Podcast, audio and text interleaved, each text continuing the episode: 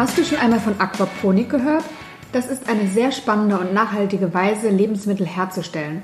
Nachhaltig ist sie deswegen, weil sie sehr ressourcenschonend ist. Mit den Zukunftsbauern war ich bei ECF Farms, einer Aquaponik-Farm mitten in Berlin. Gegründet wurde sie von Nikolas Leschke und Christian Echternacht. Wir haben die beiden besucht und uns einmal angesehen, was die Jungs dort so machen. In dieser Podcast-Folge erzählt uns Nikolas auf den Punkt, wie Aquaponik funktioniert, welcher Vision sie bei ECF Farms folgen und warum ihre Arbeit so wichtig für unsere Zukunft ist. Und wer aufmerksam zuhört, der bekommt auch Christian einmal zu hören. Ich bin Janike und gemeinsam mit den Zukunftsbauern wünsche ich dir viel Spaß bei dieser Folge.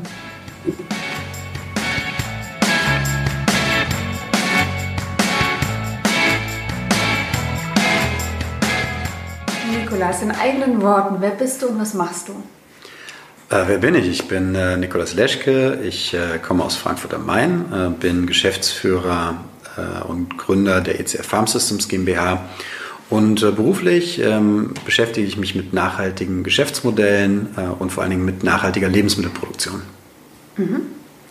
Und ihr habt ja ein ganz spezielles Herstellungsverfahren hier, oder?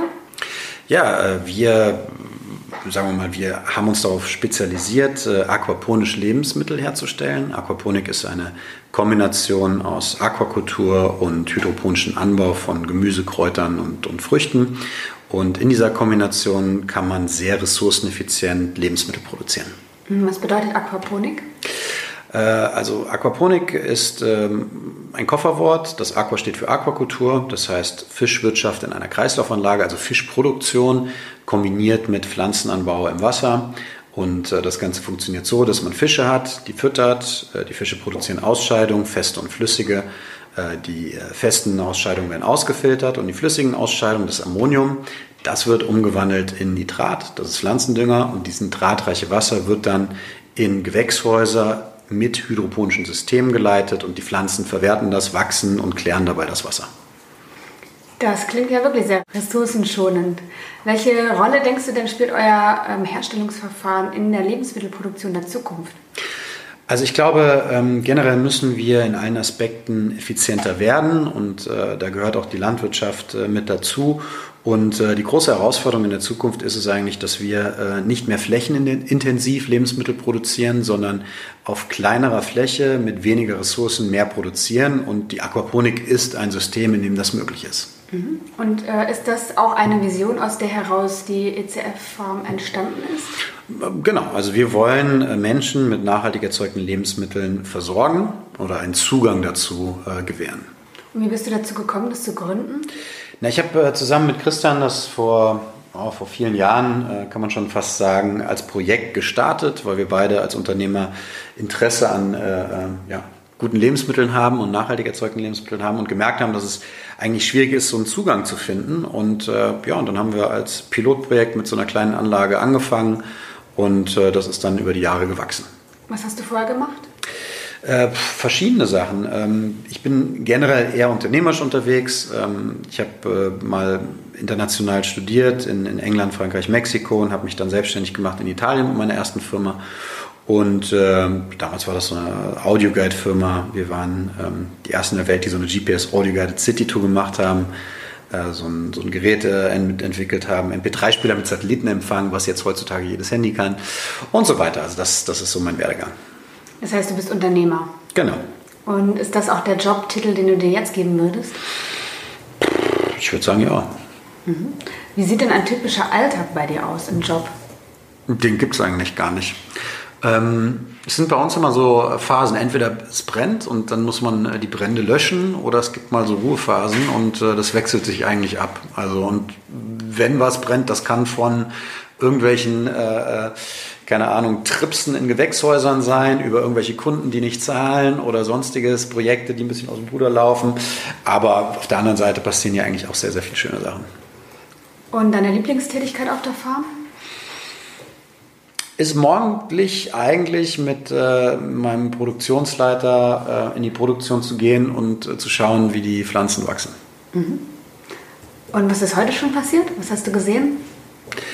Was habe ich gesehen? Ich hatte heute einen äh, schon frühen Termin mit jemandem, der eine Grünfassade entwickelt hat, die äh, zur Klärung von Abwasser dient und gleichzeitig dann Kälte entwickelt. Und äh, da ging es um, ähm, dass wir hier als Standort ähm, diese Fassade äh, bei uns installieren werden und damit unsere Gewächshäuser äh, zu kühlen und äh, ja, das als Forschungsprojekt zusammen äh, planen wollen.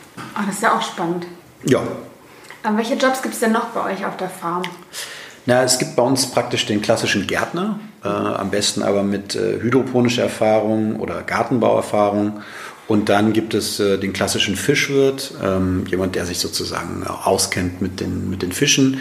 Und äh, hinsichtlich der Planung oder Bau von Anlagen braucht man halt auch vielleicht einen Architekten äh, mit an Bord. Äh, Ingenieur ist vielleicht sinnvoll.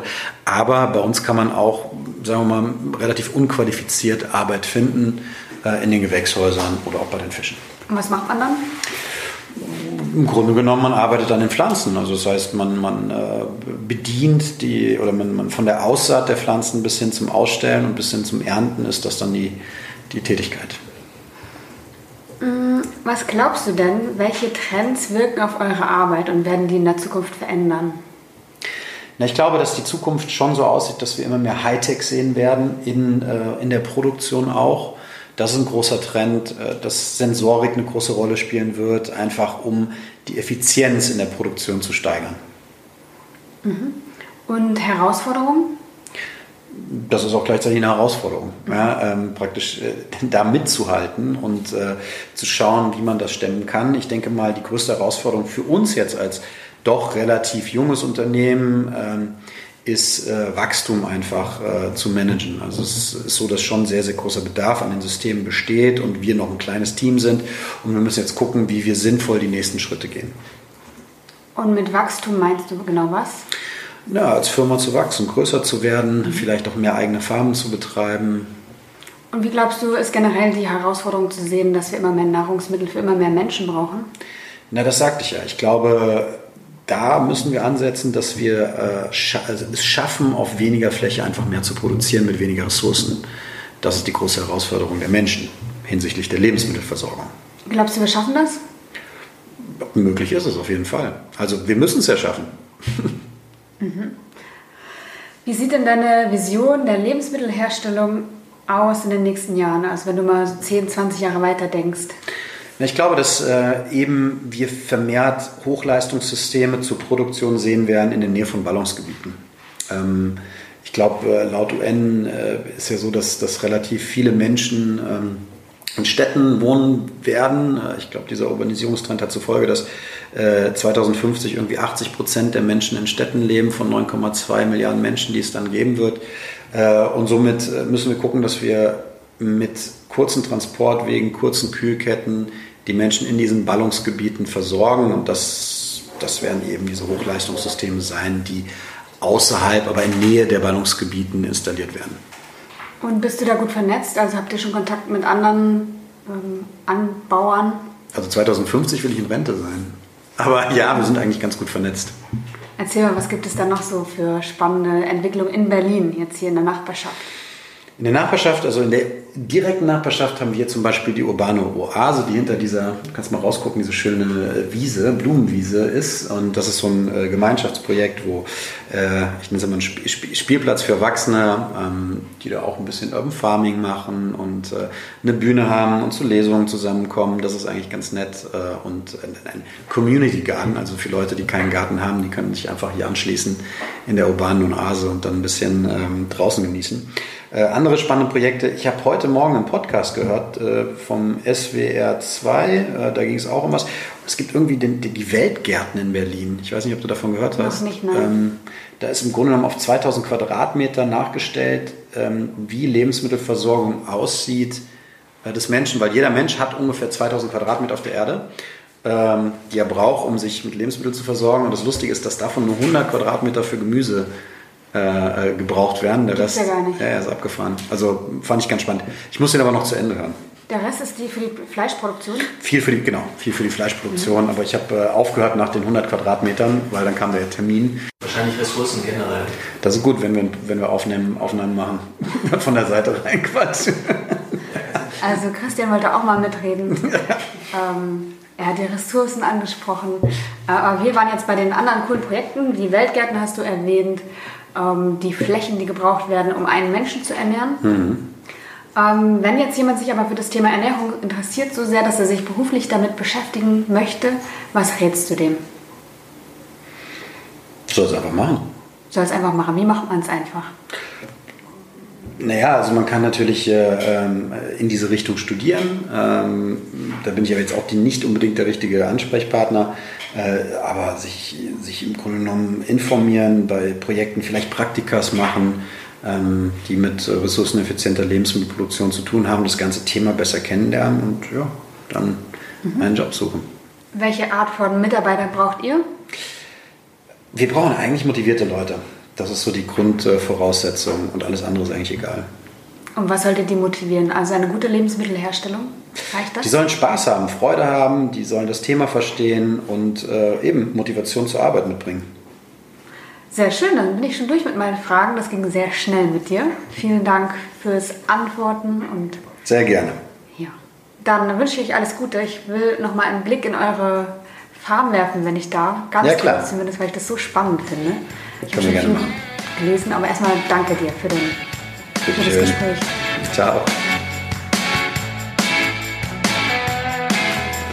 Ich habe dann im Anschluss an unser Gespräch tatsächlich noch eine Führung bekommen und konnte mir mit desinfizierten Überziehern für die Schuhe noch die Fischbecken und Basilikumbeete anschauen. Sehr interessant war das. Wer noch mehr Eindrücke dazu bekommen möchte, der kann gerne auf unseren Instagram-Kanälen vorbeischauen. Da haben wir nämlich noch Fotos und weitere Informationen für euch zum Thema.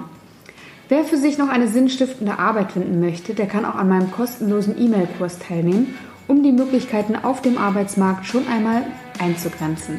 Links findet ihr wie immer in den Show Notes.